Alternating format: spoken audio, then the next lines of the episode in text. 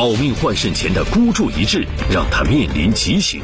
这个肾移植手术呢，需要一笔大的治疗费。是什么让父亲痛心纠结？作为一个父亲，没有那啷个的就在为他就是付出的，毕竟是你的亲生儿。为了求生，选择贩毒，他的命运何去何从？法官又会做出怎样的裁定？欢迎收看本期《法治天下之悲情毒贩》，讲述典型案例，传播法治声音。大家好，我是罗旭，欢迎各位收看今天的《法治天下》。今天我们要关注一起贩毒案件。被告人王成成因为贩卖五百四十三克的冰毒，被公诉至包头市中院。但是呢，这名被告人却声称自己贩毒的原因是为了救命。毒贩和救命怎么会扯到一起呢？我们进入今天的《法治天下》。王成成是一名尿毒症患者，透析期间三次因贩毒被抓，涉嫌贩卖毒品五百克。对于贩毒行为，王成成说。这都是为了筹集换肾的手术费。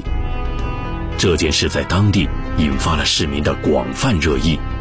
这个不行，你实际是说白了，你就是死了也不能贩毒。他通可以通过其他途径，包括可以通过公益的宣传，还有这个家人或者朋友的帮助来解决这个问题。对于别人来说是一种伤害。往这个行为上头确实是不对。关于对不对，我觉得是可以理解。但是不能因为理解而去，就是说原谅嘛。如果是我的话，就算就算死掉的话，也不会去因为这个去伤害到别人。那么，对这起声称自己要救命，所以贩毒的案件，我们该如何解读呢？我们今天也请到了内蒙古包头市中级人民法院刑一庭的庭长苏艳平同志，为我们来解读这起案件。有请苏法官。苏法官好。哎，你好，罗旭。苏艳平，四级高级法官，现任包头市中级人民法院刑事审判第一庭庭长，曾被授予个人一等功一次、二等功一次。苏厅长在刚才这短片当中，我们也看到很多老百姓呢，也对这起看似特殊的案件发表了自己的看法。我们注意到，百姓当中呢，也有对这名毒贩表示同情的声音。您怎么看？嗯，我也注意到，这个民众当中呢，有一些。对被告人王成成同情的一些看法，嗯，但是从法律角度说呢，任何理由、任何困难都不应该成为触犯法律、触犯刑律的理由。这起案件基本案情是什么样的？被告人王成成贩卖毒品一案呢，由内蒙古包头市人民检察院公诉到内蒙古包头市中级人民法院，公诉机关指控呢，被告人王成成贩卖甲基苯丙胺共计五百四十三克。照片中眉清目秀的青年就是本案的被告人王成成，看上去帅气阳光，我们很难把他跟毒贩联系起来。挺乖挺听话的我还，他只是自从不念书以后，跟他二姨夫学电工，干了四五月活，还给他妈买回一条金项链来。王成成的家在内蒙古土默特右旗。虽然算不上富裕，但也衣食无忧。看到王成成长大成人，还这么孝顺，父亲老王看在眼里，乐在心里。但是，人有旦夕祸福。一天，王程程感到浑身无力、头痛，起初以为是感冒了。几天过去了，不但没有好转，情况还越来越严重了。老王感觉不对。马上带着儿子去医院做检查，检查的结果对于这个家庭来说，无异于一场灾难。刚开始这发现这个一复院就算也没有好的治疗办法，嗯，慢慢的就已经就就转成尿毒症了。我这个心里边啊，我接受不了这事实，我就带他就全国各地就开始治疗。老王带着儿子跑遍了全国各地的数十家医院。希望尽快治好儿子的病，但是花光了家里的积蓄，儿子的病也不见好转。花光了这个您的积蓄之后，借钱，包括外面借债，包括您现在这边，呃，欠外面多少钱？没有详细统计，可能二十万出出去了。在看病的过程中，王程程意外的收获了一份爱情，觉得他人挺好，挺老实的。啊，对人挺好，挺热心的。在进一步交往中，小丽才得知，这个高大帅气的男孩已经身患严重的尿毒症。那你当时有没有过顾虑啊？顾虑倒是也有过，但是我觉得支持他比较大吧，我想支持他换肾，然后一步一步好转。王程程的病情一天天恶化，在不能换肾的情况下，他只有用血液透析来维持生命。这个病也没有好的最好的治疗办法了，这就是就在一副也就是常规的透析，嗯，一个礼拜两次。透析是要花多少钱？正常的费用是四百六，加上的药是个五百来块。这样算下来，王程程一个月的治疗费用就要四千多元，这个家庭再也负担不起了。家里头的嗯这个经济就整个就没有了，他妈也出借，我也出借，就一次一次的借，不好意思再往那那去去借。就在老王四处筹钱时，他接到了公安局打来的电话，说王程程被抓了。二零一三年二月二十日，呃，张茂奇公安局刑侦大队在侦办张茂奇东北人刘某某贩卖毒品案中，发现这个王某某是刘某某的上线，而且根据当时情现这个王某某近期要从成都购买五百克冰毒。警方进一步侦查后得知。毒品将通过物流渠道运输到包头市，侦查员进行了秘密布控。在二零一三年三月九日的中午十二点左右，呃，这个王某某呢，与他女友贾某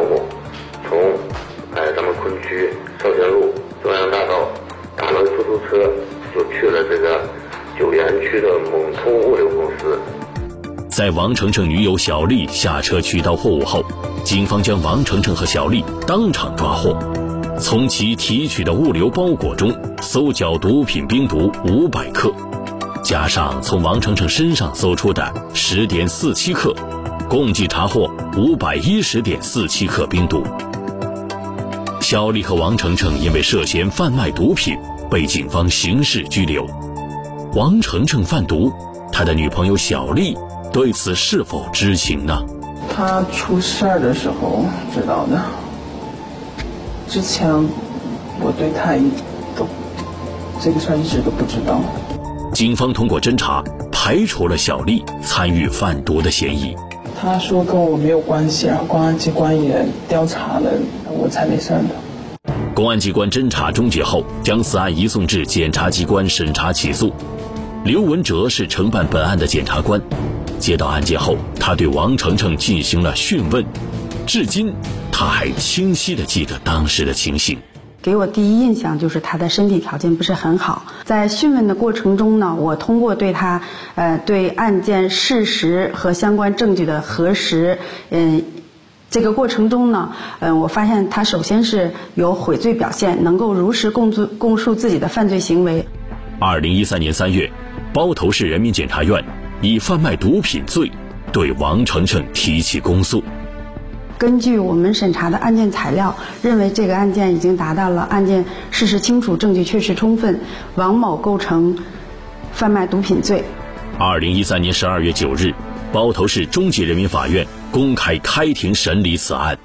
那么，咱们法院在审理的过程当中，对有这一类啊患有严重身体疾病的人，在审理包括定罪量刑的过程当中，有一些特殊的照顾政策吗？根据被告人的犯罪事实、犯罪情节，这是法院定罪量刑的唯一标准。被告人如果说定了他的罪啊，在后续服刑的过程当中，会有一些照顾政策吗？嗯，在这个民事诉讼的当中，在包括在侦查机关的侦查，在公诉机关的审查起诉，以及在法院的审理阶段，以及到他后期的服刑期间呢？呃，被告人如果身体上患有比较重大的疾病，那么根据法律规定呢，可以去保候审。那么进入到服刑期间呢，根据他的身体状况，如果确实需要到社会上的医院去治病，那么也可以暂予监外执行。那么法律对这一个规定呢，就是从人性的角度出发，对于犯罪嫌疑人以及罪犯给予人性的关怀。王程程身患重病，他究竟是怎么走上贩毒道路的？为什么王程程会走上贩毒这条不归路呢？嗯，王程程的家庭状况呢，经济状况不是很好。王程程的家庭呢，所在地是我们包头的一个当地的一个经济不发达的农村。据王程程本人供述呢，他在医院透析治疗期间认识了一位病友，这个病友呢，就是通过贩卖毒品来换取一些治疗费用，所以王程程呢，也就跟这位病友的走上了贩卖毒品的这条不归路。王程程为了挣钱换肾，选择了贩毒。起初，王程程的父母是极力反对儿子通过贩毒挣治病的钱。那次我就和他妈就回来就和他就很严肃的谈这个问题。我说：“这你别我干这事情了。”然而，王程程一番话让父母陷入了深深的矛盾与纠结中。现在家里头我也知道了，没有没有一点经济来源了。你说我。我眼睁睁就死了，结果那一年他一赴约和他一个病床透析这个透析中间就死了就。看着身患重病的儿子以身试法，父亲老王的心里五味杂陈。我非常纠结这个事情，因为啥？作为一个父亲，没有那能力就在为他就是付出的，毕竟是你的亲生儿，你就没有一点能力去。面他面面临的死亡，你再救不了他了。换肾配型成功，让他看到活下去的希望。他是就在那种死亡的边缘挣扎之中他的求生欲望是很强很强。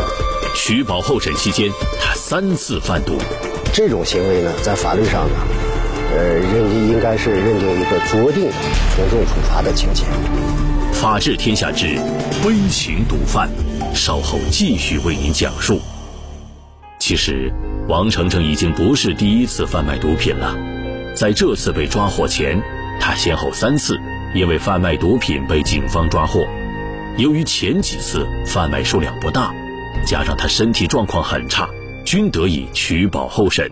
苏法官，王成成是因为贩毒被公安机关抓获的，在取保候审期间，他又出现了多次贩毒的行为，这在法律上怎么认定？嗯，被告人王成成在取保候审以后呢？又多次贩卖，呃，甲基苯丙胺，呃，这种行为呢，在法律上呢，呃，认定应该是认定一个酌定的从重处罚的情节，呃，这个说明呢，被告人王程程呢不思悔改，主观恶性较深，人身威胁性较大，社会危害性也较大。嗯，最后的这一次，一下子卖了五百克的毒品，这是一种什么样的行为？是什么样的动机促使他这么做？嗯，最初呢，王程程贩卖毒品的数量都不大，从零点几克到几克，最多一次二十多克。那么最后一次呢，一下子贩卖了五百克。据王程程本人供述呢，呃，他们马上要临近手术，那么这个肾移植手术呢，需要一笔大的治疗费。呃，按他本人说呢，他为了换取这笔大的医疗费，他铤而走险。从四川的一个上线，一次性购买了五百克甲基苯丙胺，也就是我们俗称的冰毒。二零一二年，王程程的病情进一步恶化，手术迫在眉睫。王程程的父亲和母亲都做了肾源对比配型，最后母亲配型成功，母亲准备给儿子王程程换肾，这让王程程看到了活下去的希望。他是就在那种死亡的边缘挣扎的人，他的求生欲望是很强很强强烈的。我我确实是我亲身体会到他，他那种眼光也不一样。在案件审理阶段，医院方面传来消息，王程程需要马上进行换肾手术。包头市中级人民法院根据王程程的身体状况，给他办理了取保候审，使他得以完成肾移植手术。考虑到其术后的身体状况和法庭审理的必要条件后，终止了本案的审理。苏法官，我们知道这起案件呢，之所以被广泛的关注，是因为，呃，被告人情况有点特殊啊，他自己身患重病，需要去换肾，在手术日期逐渐临近的时候，咱们法庭是怎么考虑的呢？嗯，这个案子起诉到法院以后呢，被告人王崇成呢，呃，因为需要做透析治疗，一直处于取保候审这么一个状态。那么到了法院以后呢，他还是在医院进行透析治疗，所以说我们法院呢也给他做了一个取保候审的决定。那么后期呢，他手术临近以后呢，呃，由于他这个肾移植手术呢是比较一个大的手术，而且手术之后呢，他的恢复期也比较长。鉴于这种情况，第一，他不能按时到庭接受审判；第二呢，他的肾移植手术呢。呃，从手术到术后的恢复需要一个较长的时间，所以从人性化的角度出发呢，我们法院暂时将这个案件终止审理。王程程经手术治疗后，身体恢复很快，经过医生鉴定后，达到了出庭受审条件，法庭恢复审理。所以我们说啊，法网恢恢，疏而不漏啊。最后他想铤而走险，一下卖五百克，但是没想到一下子被咱们的公安机关抓个正着。王程程后来做了手术，所以说到这儿呢，可能观众朋友会有一个疑问，就是王程程后来做手术这笔高昂的费用到底是怎么凑齐的呢？王程程贩卖毒品的初期啊，他都是少量的卖出一些毒品，最多的一次二十多克，应该他获利也是数量比较少的。那么最后这一次呢，王程程从上县四川那儿买了五百克毒品，在毒品通过物流运到包头的时候呢。人赃被公安机关都拘获了，那么在这种情况下，他这五百克毒品没有销售出去，他就没有获利。嗯，那么在他之后的这个做这个手术的呃过程当中呢，那产他产生的这个巨额的手术费用呢，应该是他的家人或者社会各界亲戚朋友。应该给他凑的，所以这至少说明一个事实的情况，就是你其实可以不用通过贩卖毒品，也有能力或者说有办法去解决这个手术的费用啊。那么最后，王程程他贩卖五百克毒品，包括前期的这个四十三克啊，一共五百四十三克甲基苯丙胺冰毒，他将会面临什么样的处罚？按照我国刑法规定呢，贩卖毒品五十克以上啊，这里毒品主要指的是甲基苯丙胺。海洛因贩卖甲基苯丙胺海洛因五十克以上呢，应该判处有期徒刑十五年、无期徒刑、死刑。根据警方提供的证据，王程程共犯贩卖毒品甲基苯丙胺五百四十三点六七克，贩卖毒品海洛因零点二克。二零一四年九月十六日，包头市中级人民法院依法作出一审判决，王程程犯贩卖毒品罪。判处死刑，剥夺政治权利终身，并处没收个人全部财产。刚才短片当中呢，我们也看到了本案一审的判决情况。那么，苏法官给我们来分析一下一审判决的法律依据和理由是什么呢？呃，被告人王程程贩卖毒品这一个案子呢，呃，证据确实充分。呃，被告人王程程贩卖毒品当中呢，遭到别人举报。那么，王程程呢，两次。被现场抓获，都从他身上，或者是从他外地寄给他的这个包裹中，这个公安人员缴获了这个甲基苯丙胺，也就是冰毒。另外呢，还有几名证人证实呢，从王程程手里买过这个冰毒。被告人王程程呢，从归案以后一直到一一审的这个庭审，都供述比较稳定。嗯，这是证据部分。嗯，关于在这个适用法律上，我刚才也讲了，呃，他在取保候审期间多次贩卖毒品，属于主观恶性较深、人身危险性较大、社会危害性较大，所以一审法院啊判处他死刑。一审判决后，王程程不服，上诉到了内蒙古自治区高级人民法院。一审被判处死刑，王程程提出上诉。啊，一审判决考虑到。王程程主观恶性，其实从这个角度讲，并不大。立功表现成为他命运转机。二审经过全面审查以后，出现了一些新的证据。法治天下之悲情毒贩，继续为您解读。郝永熙是本案的二审法官，他对此案的一审判决进行了认真的研究。啊，一审判决考虑到王程程主观恶性。呃，主要还是考虑他这个取保候审期间的话连续犯罪，呃，另外也考虑到本案的毒品数量，以及本案的犯罪的性质和社会危害性，对他作出死刑判决。这个一审判决判处死刑，其实从这个角度讲并无不当。